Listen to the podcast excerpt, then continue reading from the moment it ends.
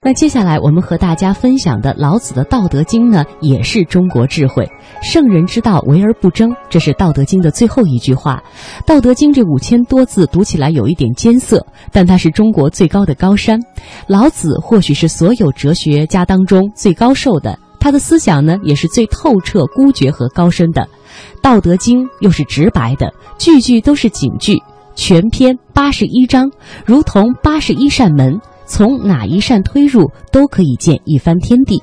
接下来，我们就来了解一下《道德经》当中的智慧。嗯，首先呢，咱们先来说说孤独。看得懂老子的孤独，再看《道德经》。在鲁迅的故事新编里，《道德经》是老子出关时敷衍关关啊所做的讲义，成书不过一天半。因为是讲义啊，不免有些翻来覆去的车轱辘话。鲁迅虽然是调侃。不过传说也不太可信。关关就是城关的关，官员的官，这两个字在一起。关关在城头远远望见一股紫气，知道圣人来了。而刚好他又博学多识，问道于老子，老子便写了《道德经》交给他。鲁迅呢是懂圣人的孤寒的，哪里遇得上这么多知音？干脆把关关写作俗人一个，让圣人继续孤独。于是，在想象当中，老子一边写一边笑：“你读不懂，我也不要你读懂，我只写给懂的人看。”老子随手挥笔五千言，意义都在言外，就让后人在语言的迷宫中悟吧。读《道德经》若太执着于语言，只是见树叶。而忽略了森林。再来说《道德经》当中的第二个智慧，就是不争才能立于不败之地。老子一向的主张是什么呢？退守柔弱，保全了自己，于是立于不败之地。古代乱世多是暴君暴民，暴君杀暴民，暴民杀暴君，你来我往，整个时代都在受罪。这可以说是老子思想产生的原因之一。再回过头来看，为而不争。其实是包含了一种策略，因此后世呢也有军事家把它当作兵家的韬略来读，不争无用之争，乃至以弱胜强。当年红军打游击的时候，十六个字：敌进我退，敌驻我扰，敌疲我打，敌退我追。不得不说，这也是得益于《道德经》的灵感。关于《道德经》，关于老子的智慧，还有许许多多。接下来的音频呢，我们将听到的是学者姚金明为我们解读的老子的名字是怎么来的呢？学者易中天又是如何解读老子的智慧的？自然无为的老子哲学究竟是什么呢？公园上有个老金莲，一个老子的是个雕像，非常有名。有名在什么地方？有名这个雕像非常大。而且，这个雕像非常的卡通，怎么卡通法？就他的两个耳朵特别。同志们想，为什么老子的耳朵特别大呢？为什么？因为老子叫李耳，姓李，耳朵的耳叫李耳，所以他的耳朵上必有特征，他的耳朵特别大。同志们，我们来看一个汉字“圣人”的“圣”。大家都会写，这是简化。如果我们还原成繁体字的话，边上是一个耳朵的耳。你看，圣人就和耳朵有关系。如果同志们对文字感兴趣，不仅是看简化字，而且看繁体字，再去看一个甲骨文，更有意思了。在甲骨文上，你看到什么呢？是下面一个人，上面一个。大耳朵，就人上面一个大耳朵，这就是圣人的圣。在甲骨文当中，这个“圣”字还有一个写法，就一个人上面头上一个大耳朵，然后一个口，什么意思？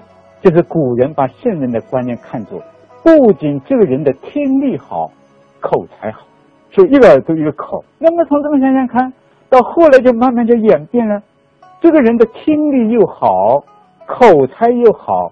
最后就引申到无数不通、无数不晓、无数不明，就变成圣。所以圣人跟耳朵有关，老子就是个圣。那么我们要问呢，老子是不是真的耳朵很大呢？中国的文化不得了，不仅有动人的民间故事，而且有生动的神话，还有美妙的仙话。老子的妈妈把老子生下来了，一看啊，这个孩子很奇怪，怎么他的耳朵特别大？呀，这老爸一看，这孩子的耳朵太大了。这夫妻俩也商量了，这个孩子给他起个什么名字啊？姓李，叫李耳，那个叫李耳。今天我们现代人哪有给儿子起耳朵了、脚了？怎么没有的？都起个文绉绉的名字，那古人很天真啊，这叫童心啊，这是人类的童年，所以很有童年。给儿子叫个李耳，所以同志们今后去看雕塑，去看画像，你看雕塑家雕塑个老子，或者画家画个老子，你看他的耳朵特别大，这几个特征。那么现在我们又一个问题来了，李耳啊，我懂了，老子叫李耳。请问，为什么叫老子呢？同学们想想看，孔子因为他姓孔，叫孔子；孟子因为他姓孟，尊称他，所以叫孟子；韩非子他姓韩，所以叫韩非子；荀子他姓荀，所以叫做荀子。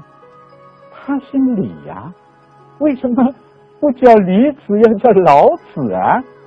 问题来了。中国的文化太有意思，为什么叫老子呢？据说这个孩子生下来，爹妈一看，不仅耳朵大，而且呢，好奇怪，啊他的眉毛是白的，他已经有胡须也是白的。你看看生出来的儿子，眉毛是白的，还有胡须是白的，所以叫老子。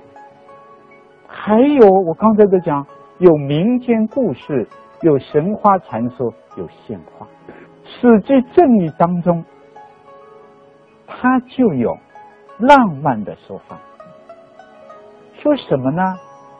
李母回胎八十一载，逍遥李树下，各竹叶而生，很浪漫啊。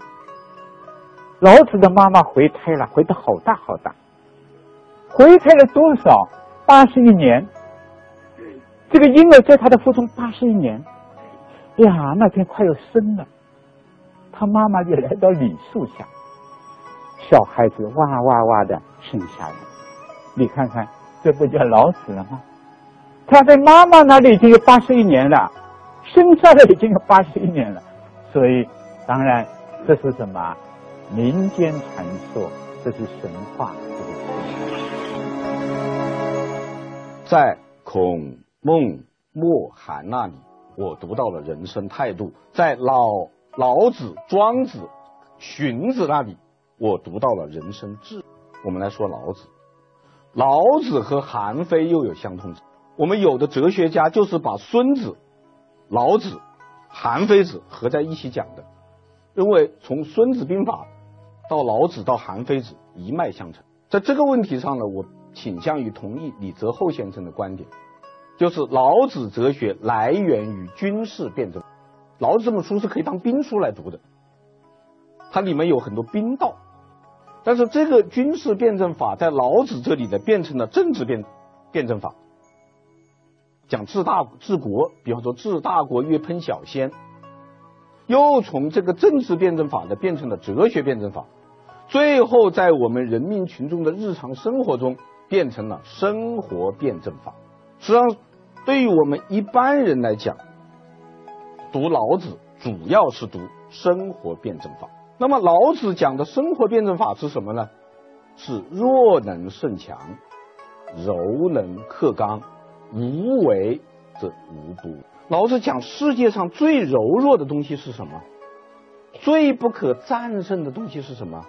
水能攻坚，水能胜强，水滴石穿，大水漫过来，什么都没有了。谁能斗得过水呢？但水是最柔弱的。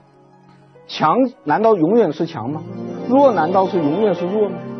祸兮福之所依，福兮祸之所伏。坏事里面就蕴含了好事的因素，好事里面也蕴含着坏事的前兆。所以你成功了，不要得意；你处于弱势，你不要丧气呀。弱势可能变成强的。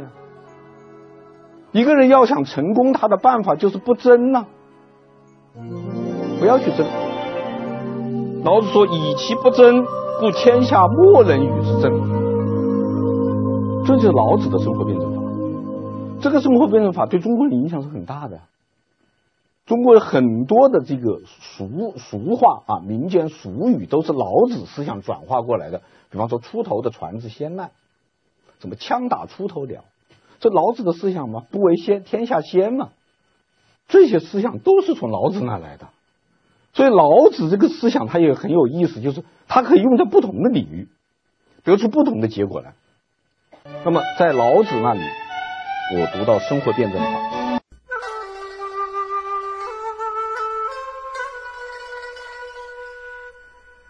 自然无为的老子哲学。老子大约成书于公元前六世纪，一般认为他是春秋时期一位叫做老聃的隐者所作。关于老聃的资料很少，据说他曾做过朝廷中很小的文官，类似管理周王朝的图书。但是老聃的学问很大。孔子曾经千里迢迢赶去向他问学。如果这记载属实的话，这当是中国有记载以来两位最伟大的哲学家的相会。《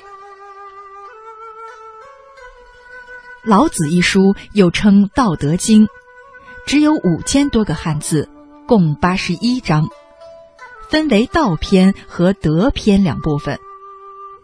虽然简短，但它在中国文化发展中的作用却很大。以它为基础，中国古代产生了与儒家并列的哲学派别——道家。根据他的思想，中国古代产生了以老子为始祖的宗教派别——道教。这是华夏民族本土产生的最具影响的宗教。老子的思想直接影响了中国人的民族特性、思维倾向和审美趣味，直到今天，《老子》一书还在参与塑造这个民族的思想。老子在十五世纪左右就开始被介绍到欧洲，它是译本最多的中国古代哲学著作之一。老子哲学的核心是自然无为。围绕这一核心，老子提出了许多极富启发意义的观点。老子说：“反者道之动。”这里所说的“反”有两层含义：一是相反的“反”，二是复反的“反”。两层意思又互相关联，反映出老子哲学的独特智慧。在阐述相反相成的思想时。老子习惯采用正言若反的思路。老子说：“天下皆知美之为美，斯恶矣；皆知善之为善，斯不善矣。故有无相生，难易相成，长短相形，高下相倾，声音相和，前后相随。是以圣人处无为之事，行不言之教。”万物作焉而不辞，美和丑、善和恶都是相对而言的。人们说这个东西是美的，就有个丑的概念相比衬。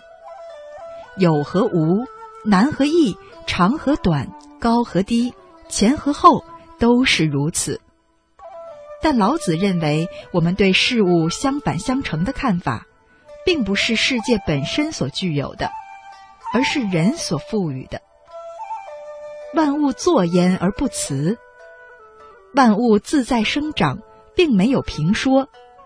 万物生长只是自然而然，本身并没有大和小、尊和卑的区别。在老子看来，世界的高下美丑是人的判断。人给世界做判断、分高下，乃至确定世界的意义，其实是对真实世界的误解。即如美丑而言，当天下人知道追求美的时候，就有了美丑的区别，就有了分别的见解。老子并不反对人们追求美，但他认为这种追求美的方式并不能得到真正的美。真正的对美的欣赏是对美和丑的超越。由此可见，老子的意思并不是强调事物相反相成、相互转化，那是将老子哲学等同于黑格尔辩证哲学的说法是没有根据的。老子是通过对人的认识活动的分析来否定知识判断的意义，从而宣扬他的所谓“反”的第二层意思——往复回环的生命之道。老子说：“玄德深矣，远矣，与物反矣，然后乃至大顺。”这里的“反”不是相反，而是返回的“返”。是往复回环、流动不已的生命。老子哲学的最高概念“道”的根本特性就是反，就是归附于自然而然、无往不复的生命流动世界。他形容道独立而不改，周行而不殆，正是这个意思。老子的道是不加分别的，是一种大智。不同于一般知识的分辨，这个大智是不能分割的，所以说成是混成。老子将这称为大智不割。老子说：“知其荣，守其辱，为天下谷。为天下谷，常德乃足，复补于朴。朴散则为器，圣人用之，则为官长。”故大智不割，道是朴，就是没被打破的圆融世界。在这里，没有知识，没有分别，没有争斗，就像清澈的溪涧和流动的山气，空灵而含有一切。这就是他所说的不割的大智，他所谓世界的最高存在形式。老子在“反者道之动”的哲学中，通过“反”的两层意思强调，人们不能为相反而成的事物表象所遮蔽，而要破除知识的妄见，切入往返回环的生命之道中，这才是发现世界意义的根本途径。